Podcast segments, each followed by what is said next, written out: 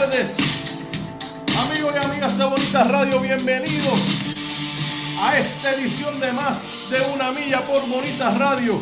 Yo soy su anfitrión Rodrigo Otero Goico, estamos en vivo por Facebook Live para el mundo entero.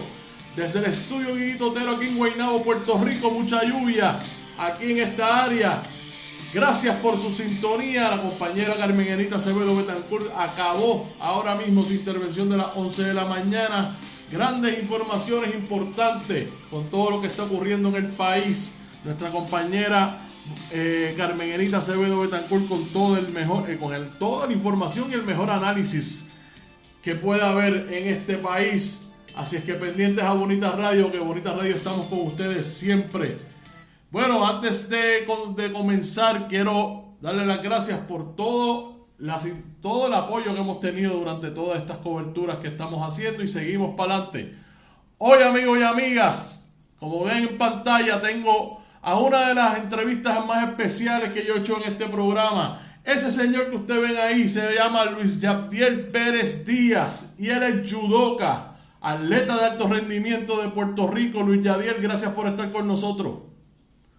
Muchas gracias, Rodrigo, y gracias a toda la gente que está observándonos, la gente bonita de Bonita Radio. Ave María, qué bien lo hiciste. Y eso no estuvo planificado, eso estuvo, eso, eso fue del corazón. Luis Yabdiel Pérez Díaz. Tú eres un atleta de alto rendimiento, tú eres un trabajador social, tú eres maestro de educación especial para impedimentos visuales.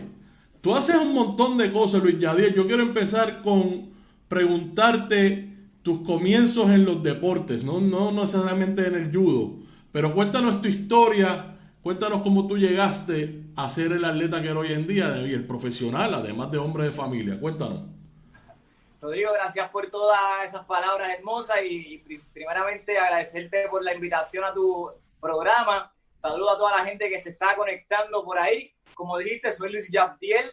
Eh, ¿Y cómo comencé en el deporte? Pues mira, eh, es algo loco, por decirlo, porque yo empecé realmente a conocer el judo y la lucha a los 19 años, pero antes de eso, eh, yo estudié en una escuela para personas ciegas, ¿verdad? El Instituto Baiza Cordero, donde hacían diferentes actividades, es decir, los días de juego, los Buffy Games, eh, todo tipo de actividades que se hacen en escuelas convencionales, pero en este plantel pues lo hacían, ¿verdad? Con las adaptaciones eh, pertinentes para las personas ciegas, ¿verdad? Como yo.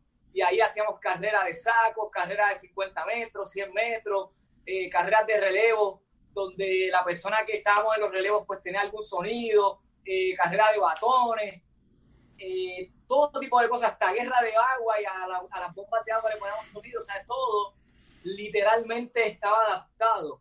Así que, pues en principio yo jugaba y hacía de cualquier tipo de deporte, pero nada a nivel organizacional, ¿no? Eh, todo era recreativo eh, hasta que llegué a la Universidad de Puerto Rico como tal. Pero sí me gustaba hacer deporte de siempre, sí jugaba hasta baloncesto en, la, en, la, en las canchas donde me criaba en Toalta, de donde soy, ¿verdad? Originalmente. Este, y sí, tuve una niñez y, una, y un desarrollo bien divertido y lleno de mucho deporte y de mucho juego. Eh, yo te voy a hacer, te, quiero preguntarte varias cosas. Tú empezaste en los deportes, ¿tú en algún momento sentiste que tú tenías una desventaja por ser ciego?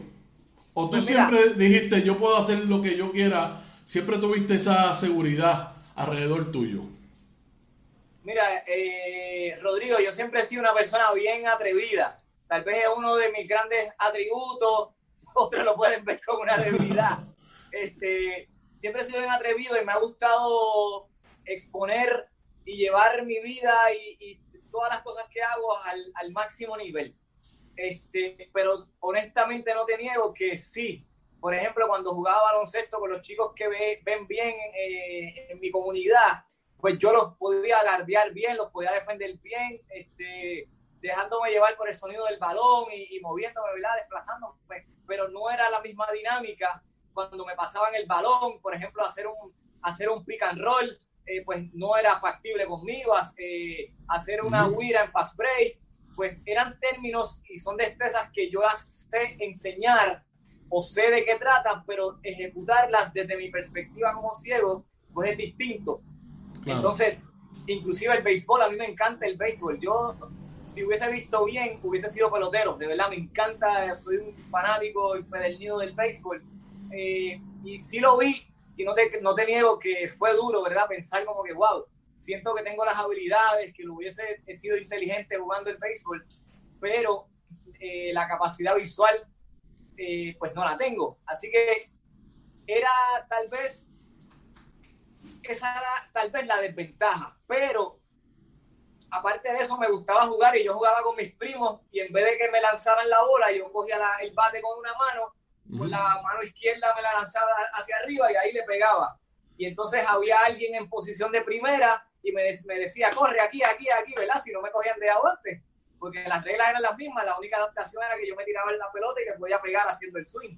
Ok. Este, inclusive así mismo para el canasto eh, pues yo no tiraba mucho, pero defendía, eh, podía pasar la bola, me decían aquí, pasaba el balón, ¿no? Que eh, podía hacer las tareas con una, con una ¿Te está gustando este episodio? Hazte fan desde el botón apoyar del podcast de Nivos. Elige tu aportación y podrás escuchar este y el resto de sus episodios extra. Además, ayudarás a su productor a seguir creando contenido con la misma pasión y dedicación.